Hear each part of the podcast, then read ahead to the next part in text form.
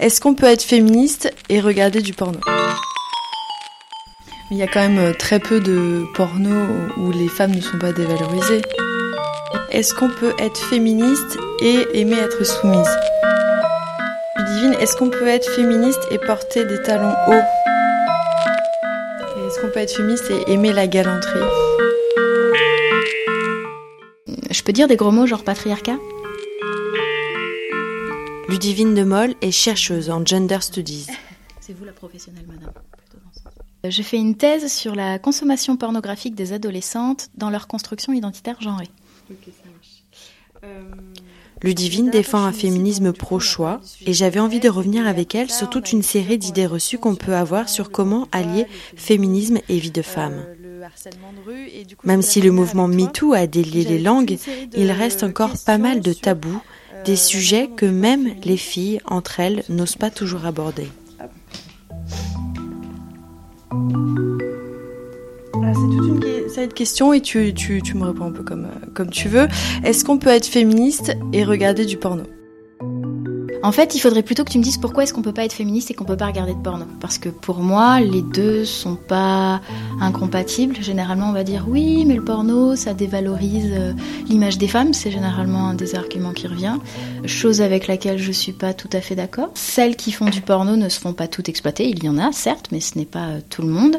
La pornographie ne présente pas que des scènes sexuelles où la femme est, est inférieure ou dévalorisée ou humiliée.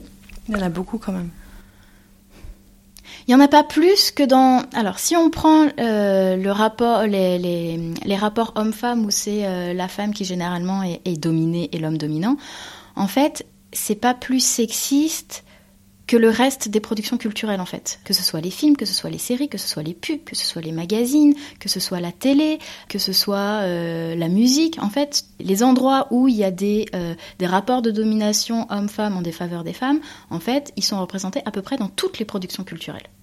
C'est-à-dire que nous, on se rend pas compte, mais quand on regarde la télé, c'est hyper macho et finalement, le porno n'est qu'une représentation de ça dans le cadre du porno. Quoi. C'est ça. En fait, la pornographie, elle est imbriquée dans une société qui produit déjà des contenus culturels euh, mettant en scène des rapports de domination en défaveur des femmes. Et la pornographie met aussi en scène ce qu'il y a dans la société, mais sous le prisme de la sexualité. Mais il y a quand même euh, très peu de porno où les femmes ne sont pas dévalorisées. Très peu, parce que généralement, quand on parle porno, on s'imagine donc forcément que euh, c'est euh, donc déjà du porno hétéro, donc ça veut dire qu'on occulte quand même une grosse partie du porn, qui est le porn gay ou le porn lesbien, où il n'y a pas de rapport homme-femme, j'entends. Et euh, il y a aussi euh, d'autres pornos qui mettent en scène des rapports euh, qui pourraient être vus comme hétérosexuels, mais euh, qui mettent pas forcément en scène des rapports de domination homme-femme en défaveur des femmes. Et après, on a aussi des pornos qui effectivement mettent en scène des rapports de domination en défaveur des femmes toujours, mais où en fait la femme peut être tout à fait euh, consentante euh, à avoir, euh, enfin, et être payée pour avoir ce genre de, rapport. Toi, tu es féministe. La pornographie, c'est ton, ton domaine de thèse. Mhm. mais est-ce que tu connais beaucoup de féministes qui, comme toi, ne sont pas en défaveur du porno Je ne sais pas comment le dire autrement. Euh, bah oui, oui, oui, oui. Euh, autour de moi, j'ai beaucoup de féministes qui euh, sont. Euh, alors généralement, on va appeler ça féministe pro-sexe, c'est-à-dire où la, la, sexualité peut être investie dans un but d'empowerment des femmes et de la féminité. Par exemple, tu parles du cinéma porno fait par des femmes pour les femmes, des choses comme ça? Oui, par exemple, euh, donc euh, je sais pas, par exemple Carmina ou Vex Ashley chez euh, Four Chambers, qui sont des femmes qui vont produire du porn. Elles se revendiquent comme féministes et font du porn, quoi. Récemment, tu étais dans un festival de porn. Est-ce que justement ce genre-là, porn féministe, est en développement? Est-ce que tu as vu ça? Euh, oui, en fait, les, festivals de porno euh, indépendants gagnent du terrain, on va dire. Donc, il y en a, il y a un, voire un petit peu plus euh, en France. Il y en a quelques-uns à Paris. Donc, il y a le What the Fuck Fest, il y a le Porn Yourself. à Berlin, t'as le, Porn Film Festival. T'en as un aussi à Lausanne, la fête du slip. T'en as un à Londres. Enfin, bref, ça, ça, ça commence à se développer en tout cas en Europe également en Amérique du Nord.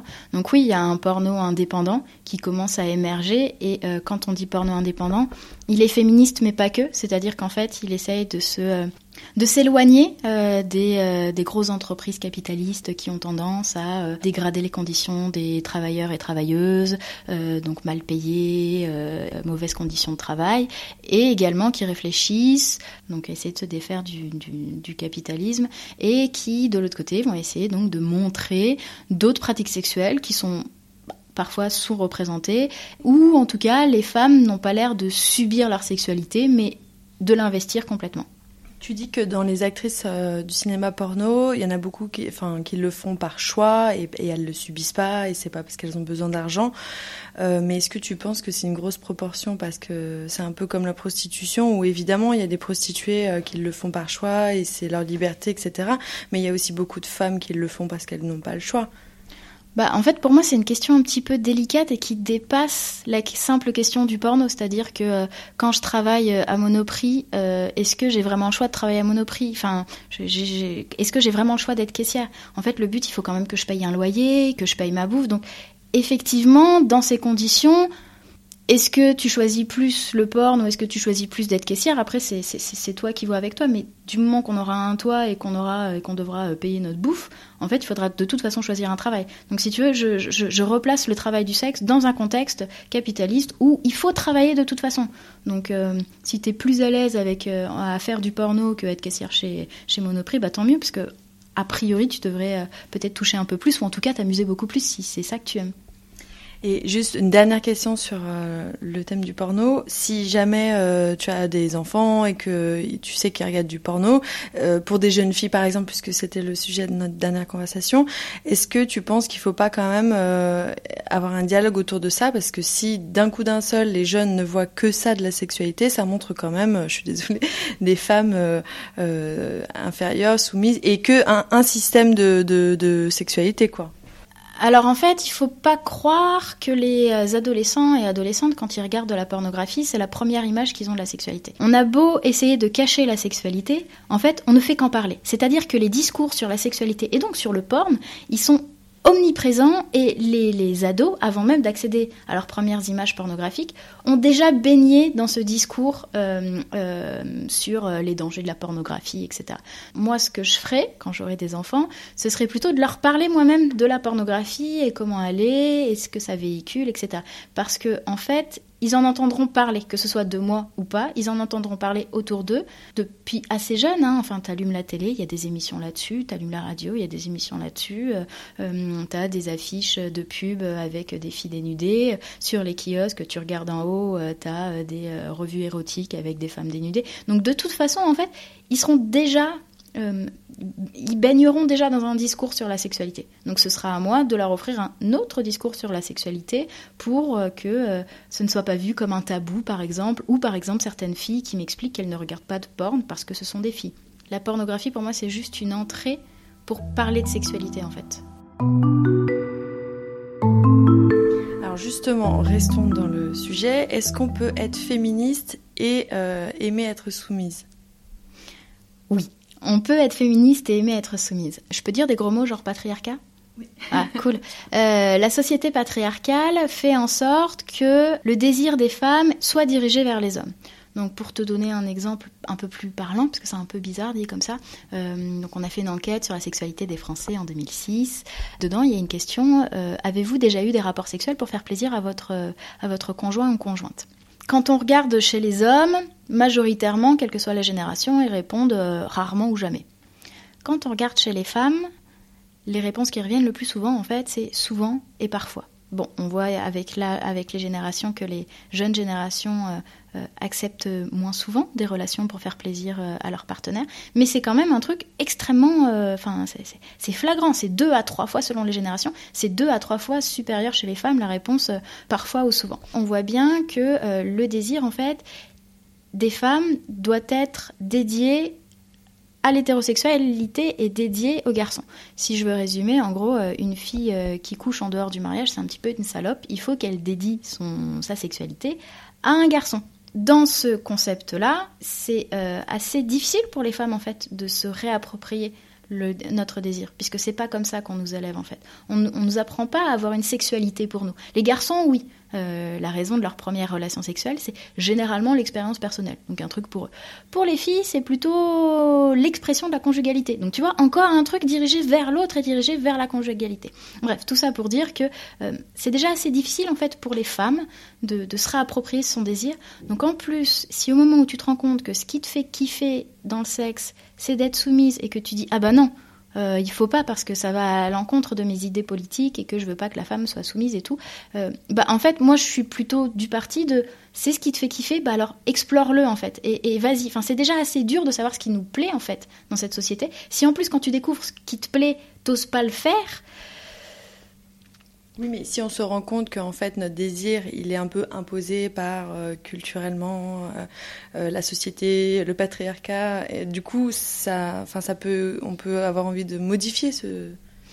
Oui, on peut avoir envie de modifier et tu vas certainement avoir des pratiques qui vont un petit peu changer ou avoir de nouvelles pratiques.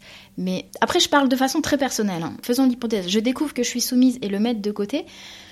Tu vois, j'aurais l'impression encore une fois de pas prendre à bras le corps mon désir en fait que euh, alors que j'aurais enfin trouvé un truc qui me plaît et qui me parle et qui fait réagir mon corps et finalement je me dis bah non je vais me je me contenter d'une sexualité un peu vanille ou quoi qui me fait pas du tout kiffer mais qui est plus en accord avec mes idées politiques. Je pars du principe que euh, avec consentement et un certain cadre et une bonne communication en fait euh, si tout le monde est d'accord et si tout le monde est consentant on peut faire plein de choses et absolument tout ce qui nous plaît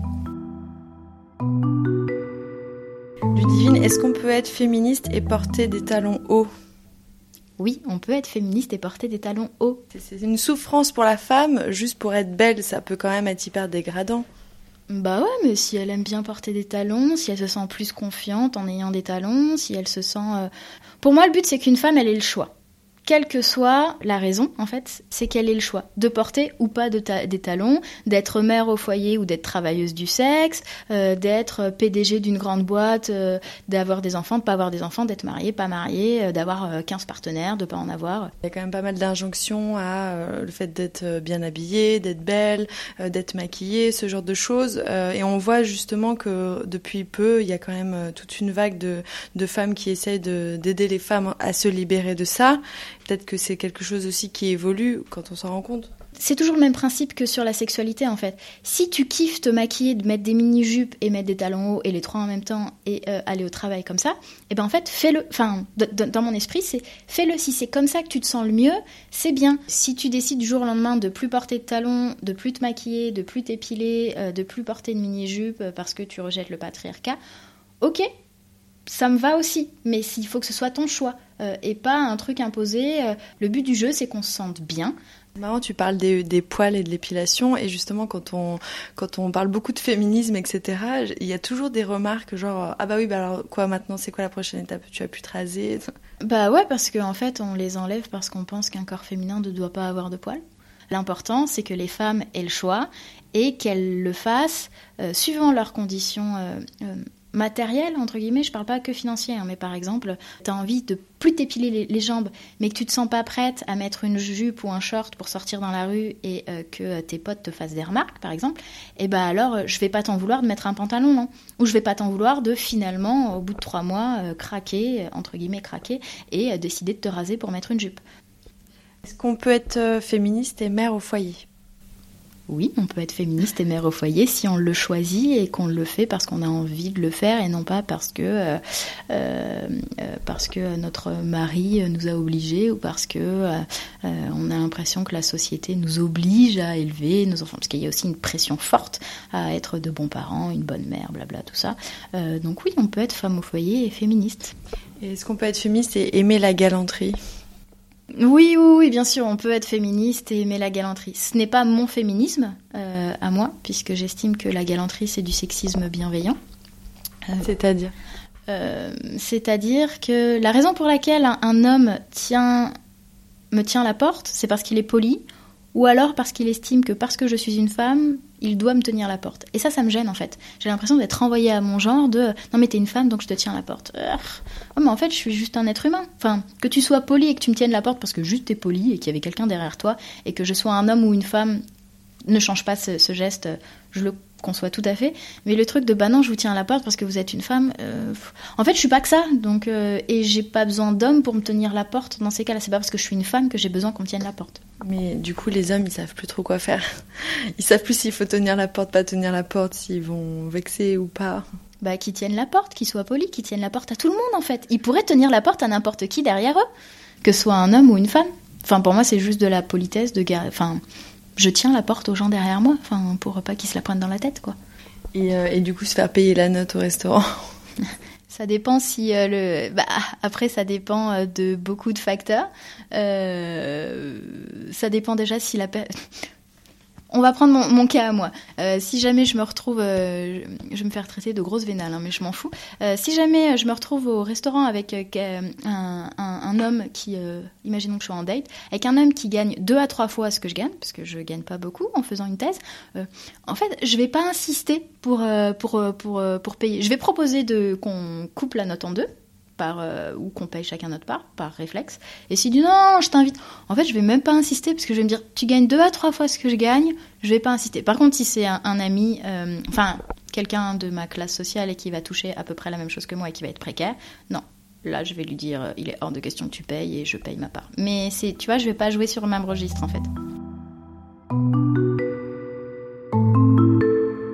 J'ai une dernière question. Euh, Est-ce qu'on peut être féministe et aimer se faire draguer dans la rue? Parce que ça, c'est vraiment été euh, l'objet de nombreuses, nombreuses conversations euh, post-MeToo. Il y a eu euh, plein de gens et qui font partie du même milieu, qui ont les mêmes idées politiques ou autres, qui ne sont pas d'accord sur mais à cause de MeToo, on va plus pouvoir se faire draguer dans la rue et ça va faire comme aux États-Unis où les, les hommes ne vont plus oser parler aux femmes, etc., etc. Comme une espèce d'angoisse de ça. Alors, euh, il y a deux choses. Je vais commencer par la plus dure.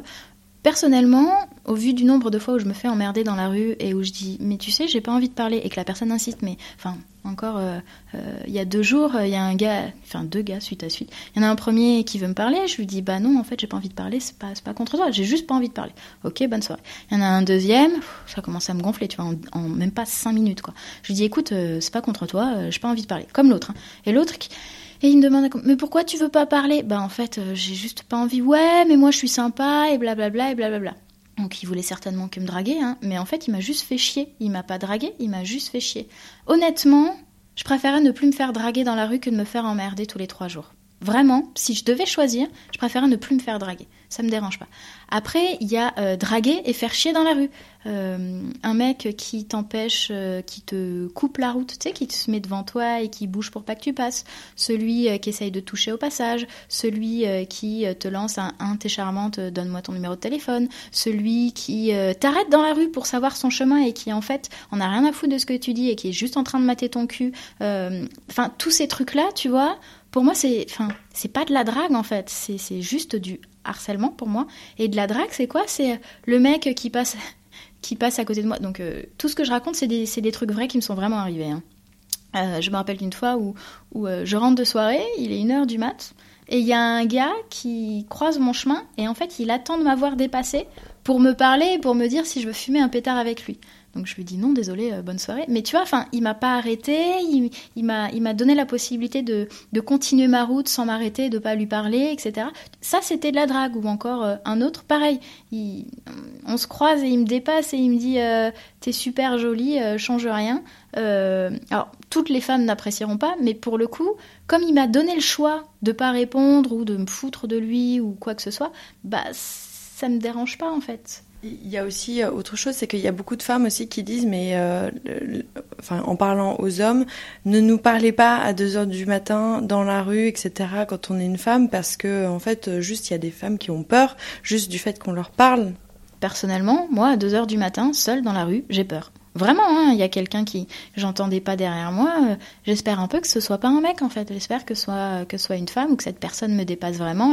Et, tout le temps que cette personne est derrière toi et que t'entends c'est pas derrière, tu putain si ça se trouve cette personne va me suivre. Alors que je, sais hein, que d'un point de vue euh, statistique, c'est pas le plus. Enfin, j'ai plus de chances de me faire euh, de me faire agresser sexuellement par euh, mon conjoint ou par euh, des proches chez moi que dans la rue. Mais en fait, on est tellement élevé avec cette peur de t'es une fille, faut pas rentrer tard, faut pas être trop maquillée, faut pas rentrer seule, faut pas tu portes des trucs trop courts. Enfin, on est combien de femmes à prévoir une tenue par exemple de rechange parce qu'on est sorti en mini short ou en mini jupe et qu'on dit ah, je vais peut-être pas rentrer chez moi, je vais pas prendre le métro à 5h du mat habillée comme ça parce que sinon je sais que je vais me faire emmerder. Ou alors euh, toutes celles qui ont un budget euh, taxi ou Uber hyper impressionnant parce qu'en fait il est hors de question qu'elles rentrent en octilien ou qu'elles rentrent à pied chez elles quoi. Et qu'est-ce que tu penses, parce que j'imagine que tu as eu ce genre de conversation aussi, à celles qui disent mais quand même à cause de MeToo on, on va plus pouvoir se faire draguer? Alors, très honnêtement, j'ai personne autour de moi qui me dit ça. Euh, et euh, je pense pas que la drague euh, va s'arrêter. Par contre, elle va peut-être être un petit peu plus sympathique et moins subie en fait. En, fait, tout est là. C'est, ça va être moins subi, ça va être plus consentant. D'un seul coup, on demande aux hommes qui draguent des femmes, parce qu'on parlait toujours dans un contexte hétérosexuel. d'un seul coup, on demande aux hommes qui draguent les femmes de s'assurer qu'elles ont envie d'être draguées. Et donc, bah, si une fille te sourit pas et te dit non, j'ai pas envie de te parler, bah, il faut pas insister. En, fait, on en est arrivé à ce point parce que les mecs sont, euh, pour la majorité, incapables de savoir euh, si la personne en face est, euh, à l'aise avec le fait d'être draguée et si elle a envie d'être draguée à ce moment-là ou qu'elle est juste en train de penser Oh mon Dieu, faut que je rentre à la maison, j'ai envie de faire caca. Enfin, on a peut-être autre chose à faire dans la rue que d'attendre d'être draguée par des hommes. Et tu penses que ça a changé euh, aussi la, manière dont les femmes répondent? Parce que moi, je sais que j'ai une copine qui s'est fait draguer il y a pas longtemps dans un bar et on lui a dit euh, Est-ce que je peux te faire la bise? Elle lui a dit Bah non, mais est-ce qu'on peut ne pas s'engueuler pour autant? Elle me dit Mais en fait, j'aurais pas osé faire ça avant. quoi. C'est comme si un peu ça nous avait donné un peu de la force à chacune. Je suis tout à fait d'accord avec ce truc-là. Euh, D'un seul coup, en fait, on, a. un petit peu plus de force et on sait qu'on n'est pas anormal de ne pas vouloir ce genre de situation. Et, euh, et je trouve ça cool parce qu'en plus, il lui a donné la parole, en fait. Enfin, d'habitude, les mecs qui s'approchent de toi, ils te font la bise, ils, ils posent pas la question. Hein. Et là, il lui a quand même donné la parole. Est-ce que je peux te faire la bise? Non. Et donc, elle a eu la place de, parler. Mais le problème, c'est que si on ne donne pas la place, c'est super dur en fait de parler. Enfin, tu t'imagines quelqu'un que tu connais pas et qui s'approche de toi pour te faire la bise, si tu lui dis non, enfin, tu vois, c'est ça peut paraître hyper agressif. Alors qu'en fait, tu as le droit, c'est ton corps, hein, tu as le droit de refuser qu'on te touche, etc. Euh, surtout des gens que tu connais pas. Enfin, c'est. Euh, mais euh, d'un seul coup, on, nous donne un peu plus la parole et, et, on se sent plus légitime à parler. En fait, on nous a mis tout, pour moi, il nous a donné de la légitimité à dire non, je veux pas ça. C'était le quatrième épisode de C'est la vie, un podcast produit par Journaleuse. Si vous avez apprécié cet épisode, n'hésitez pas à en parler autour de vous ou à vous abonner sur les plateformes de podcast ou encore Spotify, Deezer. Dans le prochain épisode, je vous présenterai Sophie qui m'a confié comment elle s'est relevée dans tous les sens du terme après les attentats du Bataclan.